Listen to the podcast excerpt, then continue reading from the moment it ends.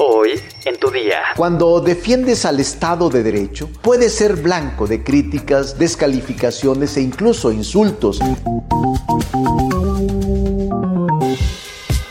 Tu día con el Universal. La información en tus oídos. Hola, hoy es lunes 12 de septiembre de 2022. Inicia la semana bien informado. Entérate. Nación. El coordinador de Morena en el Senado de la República, Ricardo Monreal Ávila, acusó a través de redes sociales que muchas de las críticas que ha recibido tras abstenerse en la votación sobre la reforma que dio a la Sedena el control de la Guardia Nacional son financiadas con recursos públicos, además de ser ideadas por asesores extranjeros. Cuando defiendes al Estado de Derecho y al sistema constitucional que nos rige desde 1824, puedes ser blanco de críticas, descalificaciones e incluso insultos en los medios y plataformas digitales, muchos de ellos patrocinados con recursos públicos y elaborados por asesores extranjeros. También destacó que durante los días recientes ha estado escribiendo sobre los orígenes, las motivaciones, los acuerdos y el debate en torno a la Guardia Nacional, institución que es de naturaleza civil y se ocupa de la seguridad pública. Por último, el morenista puntualizó que va a resistir con dignidad y firmeza los ataques, pues lo más importante es la congruencia y la conciencia. Metrópoli. La Fiscalía General de Justicia del Estado de México inició una investigación por el delito de homicidio tras el hallazgo del cuerpo de un joven en las vías del tren suburbano. El pasado viernes 9 de septiembre, a través de una tarjeta informativa, elementos de la Secretaría de Seguridad del Estado de México notificaron el hallazgo del cuerpo de un hombre sin vida entre las vías y los vagones del tren suburbano en la estación Lechería. Una de las líneas de investigación es un posible suicidio, debido a que no se encontró alguna persona en el andén al momento del hallazgo. Sin embargo, la institución continuará con las investigaciones para determinar si se trató de un posible homicidio. La tarde de este domingo murió uno de los heridos de la explosión de pirotecnia durante una fiesta patronal en la comunidad San Nicolás Coatepec en el municipio de Tianguistenco, realizada la noche del sábado. En sus redes sociales, el ayuntamiento dio a conocer que Eufemio Reyes Ramírez perdió la vida por las lesiones que sufrió por los hechos ocurridos la noche del sábado. El gobierno de Tianguistenco ofreció sus condolencias a los seres queridos y amigos del residente que falleció y ofreció ayudar de manera directa a las personas afectadas. La administración administración local informó que por el accidente fueron 40 habitantes lesionados, 27 de los cuales fueron dados de alta porque tuvieron heridas leves, 6 graves y que están internadas en hospitales del Valle de Toluca, así como otras 7 que están estables en observación médica. La Coordinación General de Protección Civil y Gestión Integral de Riesgo del Gobierno del Estado de México dio a conocer que por el siniestro eran 24 personas las heridas que fueron trasladadas a centros médicos para su atención.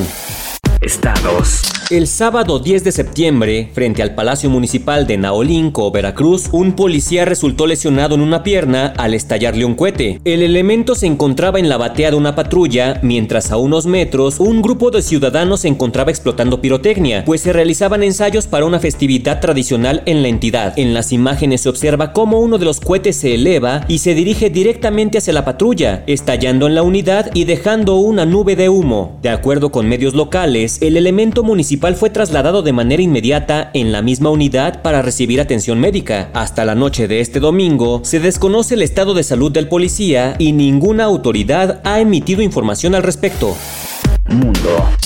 La organización terrorista Al Qaeda ha publicado este domingo un libro escrito por un dirigente del grupo con detalles sobre la preparación de los atentados del 11 de septiembre de 2001 contra las Torres Gemelas y el Pentágono justo cuando se cumplen 21 años del ataque. El texto de 250 páginas sería obra de Abu Mohamed al-Masri, un alto cargo de la organización yihadista que murió en 2020 en Irán. Al-Masri relata en el libro que la idea surgió cuando un piloto egipcio planteó estrellar un avión civil con miles de litros de combustible contra un edificio estadounidense importante y simbólico. Así, algunos milicianos fueron sometidos a un entrenamiento especial de combate en 1998 y después se apuntaron a escuelas de vuelo de distintas partes del mundo. Dos de ellos fueron estrellados contra una de las Torres Gemelas de Nueva York, otro fue estrellado contra el Pentágono, sede del Departamento de Defensa, y el último se estrelló en Pensilvania después de que los pasajeros redujeran a los secuestradores para impedir un nuevo ataque. Estos atentados desencadenaron la invasión de Afganistán y lo que Estados Unidos ha denominado como guerra contra el terrorismo.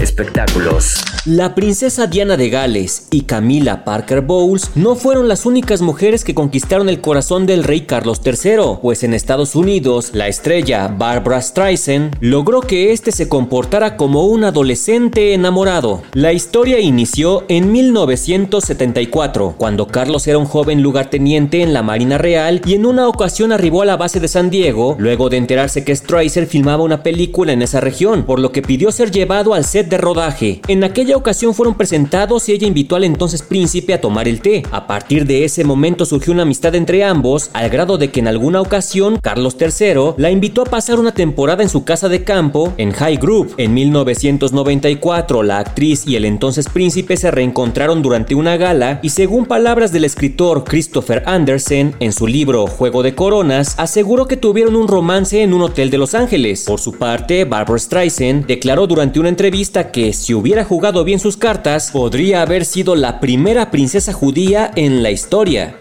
Mm, no lo creo, Barbara, no lo creo. ¿Sabes qué pasa si le pones un huevo crudo a tu jugo licuado? Descúbrelo en nuestra sección menú en eluniversal.com.mx. Ya estás informado, pero sigue todas las redes sociales de El Universal para estar actualizado. Y mañana no te olvides de empezar tu día, tu, día, con, El Universal. Tu día con El Universal. La información en tus oídos.